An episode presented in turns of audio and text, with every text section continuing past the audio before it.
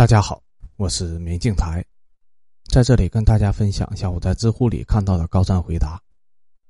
本期的问题是：做了二十多年的乖乖女有点腻了，想要放纵自己，想知道做一个好女孩的理由。答主是雨伞。什么？想知道做一个好女孩的理由，竟然是去夜店？孩子，你凡尔赛了！夜店里面哪有多少坏女孩啊？夜店里的都是假装自己纹个身、化个艳妆、穿个露叉小短裙的打工人，表演一套我是个性格很开放的坏女孩。哥哥如果把我灌醉，就可以什么什么什么。哥哥还不快点开瓶 XO，再一瓶我就醉了的努力工作的女孩。坏女孩只是他们的一种表演，他们精明的跟猴子似的。孩子，你要看为什么要做一个乖乖女，你应该去城乡结合部，你会在那里看到这个世界真正的坏女孩。知名的理发师蒂芙尼会抽着烟告诉你：初中的时候认识了校外的大哥，人称“铁柱”的技校学生。两个人从一句脏话开始认识，所谓的“不打不相识”。他被他的倔强吸引了，而他被他的强悍所折服。他们从十五岁就开始开房，爱得如胶似漆、干柴烈火。后来他为他堕了胎，他为他被另一个大哥打得骨折。再后来，他被学校开除了。离开了老家，几经辗转，走上了发型师的道路。电子厂之花 Rose 说：“初中的时候不好好读书，没有考上高中，毕业后来到了著名的电子厂之城，成为了一名光荣的电子厂的工人。在经过了县长的性骚扰、车间主任多次堵门以后，以为自己找到了真爱，那个通乡的老实小伙阿彪。阿彪什么都很好，就是喜欢赌博。在一个夜黑风高的夜晚，他赌得身无分文。”回宿舍以后，暴打了他一顿，拿走了他为了两人结婚存下的五万块钱，消失了。现在他只想赚点钱，回老家开一家沙县小吃。服装店风韵老板娘阿丽喝着啤酒告诉你，她高中毕业以后不听家里人的劝告，坚持不读大学，想要出来闯社会，在人生地不熟的批发市场做了一个小业务员，每个月到手的工资也差不多够生活费了。就在他想不到出路的时候。遇到了一个五十岁的客户，说他爱他，给他钱，他也以为人生有了盼头，为他生了孩子。可是后来呢，他才知道，这个客户是有老婆的。后来在原配的一顿撕逼中，他离开了他，而没有钱还要养孩子的他，只好厚着脸皮跟家里借了点钱，开了这家半死不活的服装店。奶茶小妹李小花眼皮都不抬的说，她初中的时候认识了从外地打工回来的同学表哥。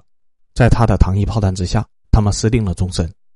那一晚，他告诉他，要带他去外面看看世界。他也满怀的憧憬，于是他头也不回的离开了家，一起去了海边的城市。后来他才知道，同学的表哥带他出来做小姐，在身份证被拿走、身无分文被暴打的情况下，他只好服从。后来警察抓走了同学的表哥，但是他做小姐的事情，家里人也都知道了，他回不去了。离开了原来的城市，现在每天打奶茶，谈不上开心，但是能够安心。城中村洗脚的天后露露边给你搓脚边说：“她小学的时候成绩很好，后来上初中的时候跟同学谈恋爱，成绩一落千丈，最后只好去读技校。后来在技校里面，天天跟着同学出去逛街买东西，生活费花完了以后，就跟同学借，借的太多了还不上了。”就在同学的介绍下做起了消极，一开始只是为了还同学的钱，后来发现来钱实在是太快了，然后就一直停不下来了。他说：“虚荣啊，是这个世界上最大的陷阱。”前几年国家严打以后，他被抓了回去，学校开除了他，父母打了他一顿，他离开了老家，目前搓的一手好脚。还有，洗发小妹露娜。她的故事要从初中跟校外的混混去爬山被强暴说起。服装厂的大姐头十三妹，她曾经带着十二个同班的姐妹跟隔壁班的打架，由于伤人最重，被少管了三年。火锅店的服务员咪咪，认识了做高利贷的朋友，一起发财，然后被关了五年。水果西施娜娜，技校毕业以后认识了蒂芙尼的师傅托尼，为他堕了三次胎，现在没了子宫。赌博圣手莎莎目前只剩下八个手指，赌没了富一代父母留给她的一切家产，以及老公和孩子。KTV 之花阿雅说：“强奸算什么呀？你经历过轮奸吗？”还有站街女阿万、吸毒女美丽、劳改女招娣、仙人跳高手李丽、酒托之星薇薇安，还有很多很多，我都例举不出来了。孩子，你太幼稚了！你以为乖乖的反面词是坏吗？不是的，乖乖的反面词是离经叛道，是没有脑子，不听大人劝。是不经历过社会的毒打就不懂事，乖乖是你人生经历到现在最好的保护伞，是乖乖让你远离了那些可怕的事情，是乖乖让你跟那些可怕的人划清了界限，是乖乖让你在还没有足够的脑子分辨是非的时候远离了社会的毒打，而你二十一岁了，竟然还不明白做一个好女孩的意义，你觉得堕胎很酷吗？是不是纹个身就觉得自己跟黑社会大哥一样拉风了？是不是抽个烟就会感觉自己成熟而深沉？